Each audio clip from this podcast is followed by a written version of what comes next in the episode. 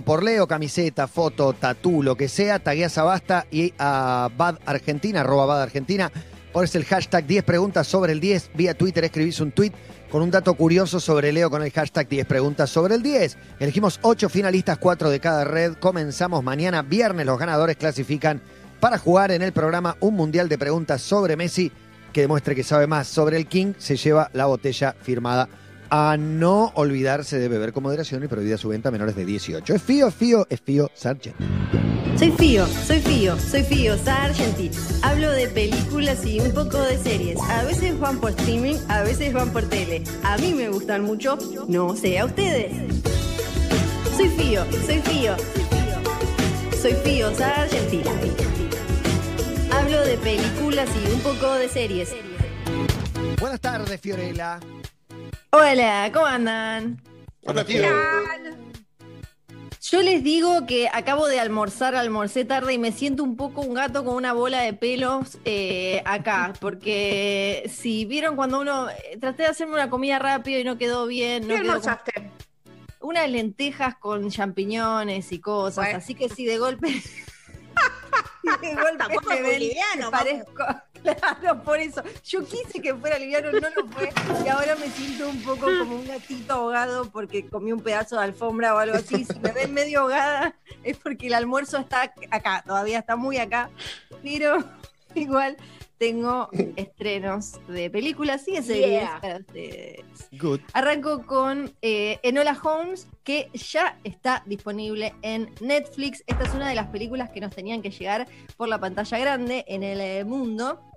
Pero no sucedió, era de Warner y eh, acordaron con Netflix que se estrenara por ahí. Así que Enola Holmes ya está disponible en Netflix. Una película protagonizada y producida por Millie Bobby Brown. Ella había leído los libros que salieron entre 2006 y 2010 eh, sobre, obviamente no los escribió Arthur Conan Doyle, y hay todo un tema también con los herederos de Arthur Conan Doyle, si quieren ir a leer como todo ese mambo, pueden ir, pueden ir a chusmearlo. Esta es una serie escrita por una mujer sobre la hermana menor de eh, Sherlock y, y su hermano, eh, y su hermano. Ella los había leído con su hermana mayor cuando era chica y en un momento le dijo a los padres como, che, quiero hacer la película, quiero protagonizarla, todavía no le daba la edad y cuando eh, se pudo poner eh, un vestido y dar de 16 años, la protagonizó, acá está entonces como productora y como protagonista, que vieron que eh, Millie Bobby Brown es medio como Tini, cuando vino acá tiene como padres muy presentes y, un pap- y, y el papá que, que- que- que le maneja mucho todo, entonces tiene una carrera, por eso es que ya aparece como productora, porque detrás tiene... Ah, Como te iba a decir una- que es productora joven. Claro, claro, sí, sí, porque ya eh, tiene una familia que está muy, muy metida en que ella crezca en la industria. Ella es entonces de la hermana menor de, eh, de Sherlock, que apenas conoce a, sus hermanos, a, Sherlock y a Mycroft, y vive con su mamá, en este caso interpretada por Elena Bonham Carter, en una casa que eh, bastante particular, con muchísima libertad. La mamá no la cría como una señorita debía ser en esa época, en una época también de mucho cambio eh, social y, y de mucho cambio eh, tecnológico, industrial y todo eso. Hasta que la madre desaparece. Y ella tiene que, a la madre le gustaban mucho también eh, los acertijos, los juegos de, de palabras y demás, los misterios. Y ella La claringrilla. Sí, es medio, eso estoy pensando toda la película, es como yo me imaginaba mi esta película para mi abuela, porque es como de fan de la claringrilla.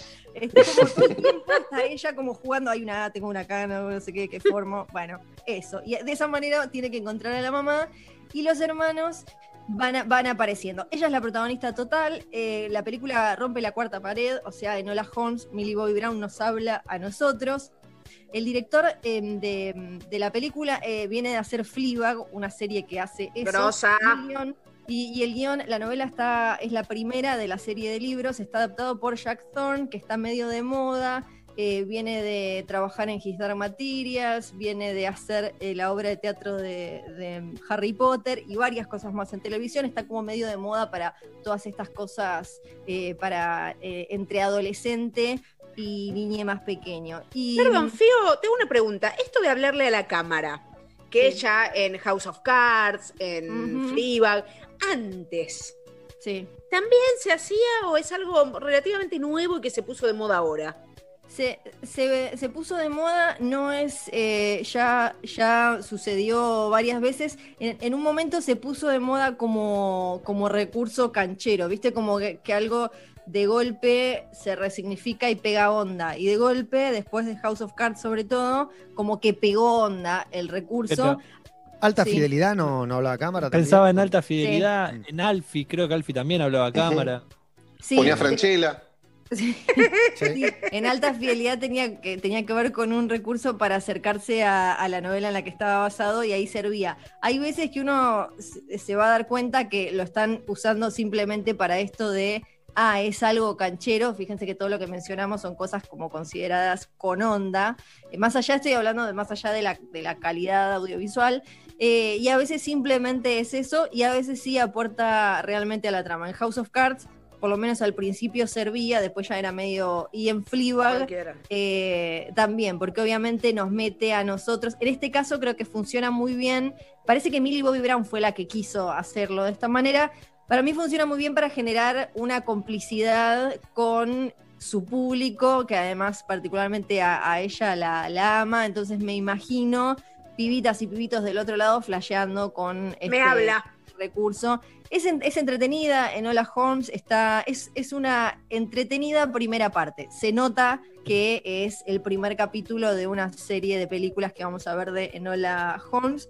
Es muy efectiva, ya está disponible en Netflix. Y así como les hablé de esa niña de 16 años, ahora voy a dos protagonistas de 17, una película que tienen que ir a buscar por ahí y que es absolutamente nada que ver. Se llama Unpregnant, Unpregnant, o sea, desembarazada, una película de eh, HBO Max que acá todavía no tenemos, así que esta la tienen que buscar por ahí. Y es una especie de road movie, o sea, película de nos subimos en un auto y, y- vamos a algún lado y esa es la historia, medio como Telma y Luis, pero con dos adolescentes de 17 que tienen que atravesar unos buenos kilómetros para ir a un lugar en el que una de ellas se puede hacer un aborto eh, legal y seguro sin el consentimiento de los padres, sin necesitar la firma de los padres. Y la película es como una... mm, Para mí lo en lo que falla es que se plantea como una comedia, detrás hay gente que trabaja en comedia, pero no tiene buenos chistes. No porque no sepan manejar el tema de- del aborto, creo que el fuerte de la película es cómo presenta eh, la- las decisiones de una adolescente y, y- y- y- y- y el peso que eso tiene, la importancia que hay que darle y la, la libertad que hay que darle es, es muy importante. Cómo queda embarazada esa chica también para la historia, el tipo de novio que tiene con el que queda embarazada. La película eh, no juzga, tiene unas partes. Quizás a mí me hubiera gustado más personalmente que la que se fuera, que Unpregnant se fuera como un poquito más eh, a una cosa medio entre satírica o oscura y jugara en un momento aparece una familia provida y son como, o sea, unos antagonistas muy graciosos para, para una, una película así. Y a mí me hubiera gustado más que se fuera un poco más al, extremo casi del absurdo. No quisieron ir por ahí. Hay cosas que están como muy, son muy de trazo grueso, están como muy eh, señaladas, pero igual creo que es muy efectiva, sobre todo en esto, sobre po- poner por un lado como a veces, sobre todo a esa edad, cuando uno está muy vulnerable y necesita a alguien, aparece, eh, aparece esa familia que uno elige en ese momento, que son esos amigos que son tan importantes, y el, el poder decidir de una adolescente en, en esas cosas y sobre todo de una mujer, una, una joven con, con su cuerpo cuando ya vienen decidiendo por ella. Se llama Unpregnant y hay que buscarla por ahí. ¿Ella, Y- ¿Ella quién es, Flor? Porque la, la amiga es eh, la actriz de Euforia, es uno de los Sí, personajes Barbie de la serie. Euforia. Pero Barbie no sé quién es Ferreira, la que la protagonista. A ella, ella viene, se me fue el nombre ahora, es una chica rubia que viene de una serie de Disney, de Disney Channel, y después la, la podés haber visto como una, es una de las chicas en Split, en Fragmentado. Estuvo en Columbus, estuvo en, tiene varias películas, o sea, está armando una carrera eh, ya con un currículum abultado, pero no hay una que te pueda decir que me parece que la vayamos todos a sacar al toque. Quizás cuando la vean dicen como, ah, la vi por acá. Ah, es esa. Claro, exactamente. Y la, la amiga es Barbie Ferreira, que la vieron en Euforia y la rompe haciendo de Cat. Estreno nacional, este no lo vi, pero está en. Quería, quería mencionar. Está, está, no, le mandamos un beso, como siempre. Ahora todos los jueves le voy a mandar un beso a la persona. Está en Cinear, es uno de los, de los estrenos, eh, se llama Giro de Haces, la dirige Sebastián Tabani, periodista, periodista y crítico de cine, también es mago. Él, como una eh, comedia con fantasía, un hombre se enamora de una mujer y ahí como algo cambia y de golpe parece que hay un mundo que él pensaba que no era posible, que lo es. Está protagonizado por Juan Grandinetti, eh, Carolina Kopeliov, está Telma Fardín y más. Está en Cinear, siempre me gusta mencionar, aunque no haya llegado a verlas, se llama Giro de Haces. Bien. Eh, Fío, Sí, decime, ¿de, de qué va a tratar tu película? Porque De Caro hizo película, Calori hizo documental, Taban hizo película, eh, en cualquier momento la tenemos eh, como directora mínimamente. En realidad, en realidad eh, es medio tramposo eso. ¿Por qué? Porque Sebastián De Caro y Santiago Calori, por ejemplo, ellos estudiaron cine. Entonces, en realidad estaban metidos, cuando se metieron en radio y demás, estaban ellos haciendo otra cosa. Como si yo saliera a dirigir una película porque yo no estudié cine. Y no sé el caso de. ¿Pero de te gustaría? Tabani, Ahí te lo debo. No, no, no, no me gustaría. No. ¿Vos tenés Ah, que- porque ¿Producir por ahí- tampoco? El que ¿Como estudió Cucheva? cine, por ahí terminó siendo crítico, aunque hace Claro. cuando empezó a estudiar cine quería dirigir cine. Y hay otros que querían ser críticos, o sea, que siempre les gustó más el periodismo que, que la dirección. Sí, no, no, no, yo no- a mí no, no me gustaría, no, no me sentiría capaz y tampoco me, me gustaría. Sí escribir, estoy más para escribir en Hola Holmes, o sea, la saga de libros, que para dirigir o producir o algo, una película. O de última te puedo adaptar, o sea, te trataría de adaptar una, una novela, hacer un guion, pero, pero no para producir y dirigir. Así que no me, no, me, no, me no me llevan oferta, no me traigan oferta, por favor. Ah, Por favor.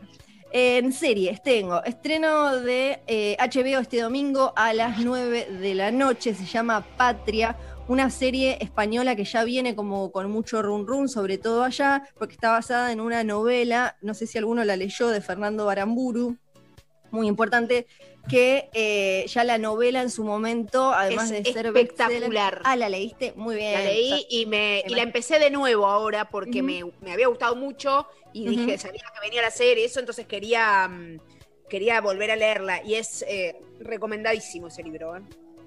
Bueno, ahora esta, esta adaptación eh, que, que arranca este domingo a las 9 de la noche eh, eh, te muestra la historia de, de la novela que es sobre cómo el conflicto vasco y el terrorismo de ETA atravi- atraviesa la vida de dos familias y sobre todo dos mujeres. Y hay como un juego temporal con el pasado y el presente y el momento también en el que ETA dice que va a dejar eh, que, va a dejar de, existir, que, desiste, y dos familias que fueron amigas y después con el tiempo y atravesadas por eh, todo, todo este drama, todo este conflicto eh, tan violento, terminan separándose. Es, eh, leía para, para eh, saber un poco más de la novela, que no la había leído, y me encontré con esto de que de todo, que la clásica, de todos lados le, dice- le cierra la novela como, ah, estás muy para un lado, ah, estás muy para el otro lado. Es que se pone, digo, te- te- es- Ujú. está muy bien escrita porque además como de pronto desde un personaje, desde el otro,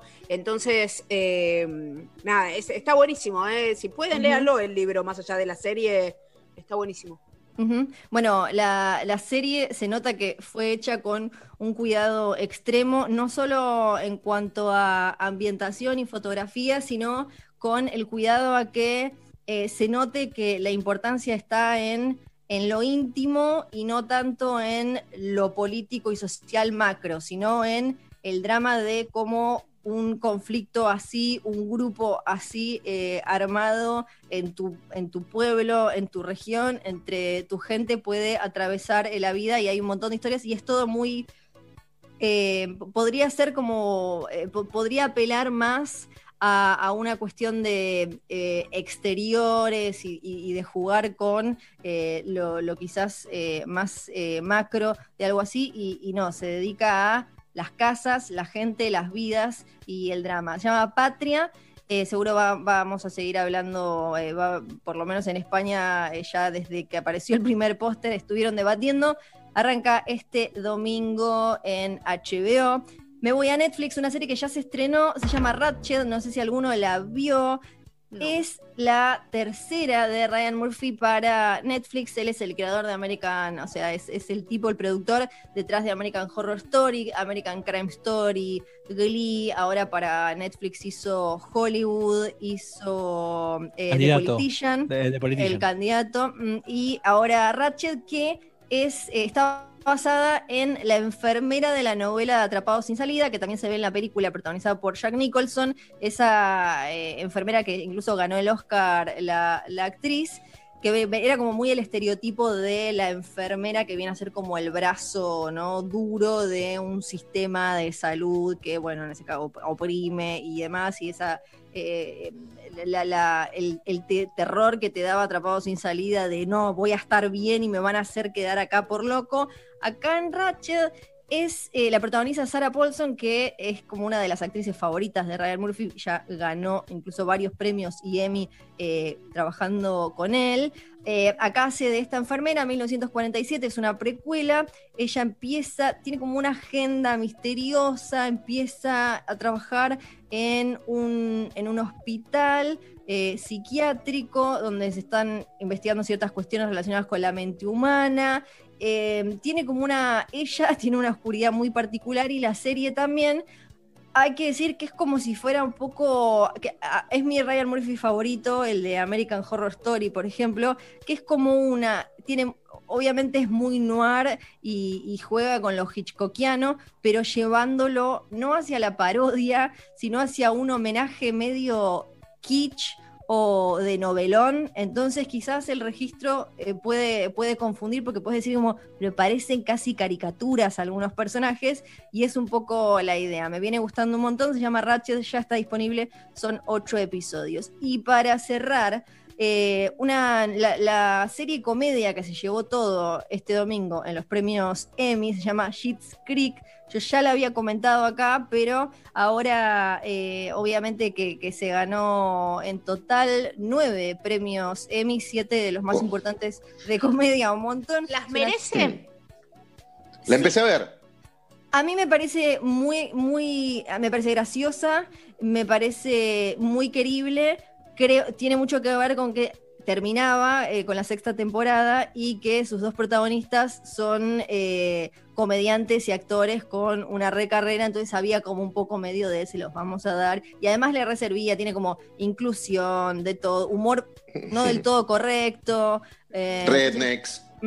Sí, sí, sí, sí, todo. La encuentran en Comedy Central y en Paramount Más, que es la plataforma de, de Viacom. Ahí pueden ver, porque algunos me decían como, no existe, no las vi en ningún lado. Y yo sí, se las comenté una vez, pero claro, era muy difícil No de me escuchan cuando les hablo, no me escuchan. Pasa que es muy difícil cuando está por ahí, como en un momento estuvo, creo que un ratito en Netflix, después, bueno, ahora la encuentran en Comedy Central y en Paramount Más. Y por último, hubo Batman Day, hubo aniversario de Batman, entonces Flow armó ahí unas cositas. Lo más interesante, películas de Batman, hay en un montón de plataformas desparramadas, pero para mí lo más importante es que va a estar la, eh, está la serie animada de Batman de los 90, cualquier criatura de los 90 se va a emocionar con esto. Y cualquier amante de Batman eh, también. De ahí salió Harley Quinn. Tiene una estética eh, espectacular, increíble. Genios como Paul Dini, Bruce Timm detrás. Si nunca vieron nada de eh, la serie animada de Batman porque no tenían la edad entre el 92 y el 95, este es el momento. Está en Flow. Perfecto. Escúchame, ¿y por qué es el día de Batman? ¿Qué se conmemora?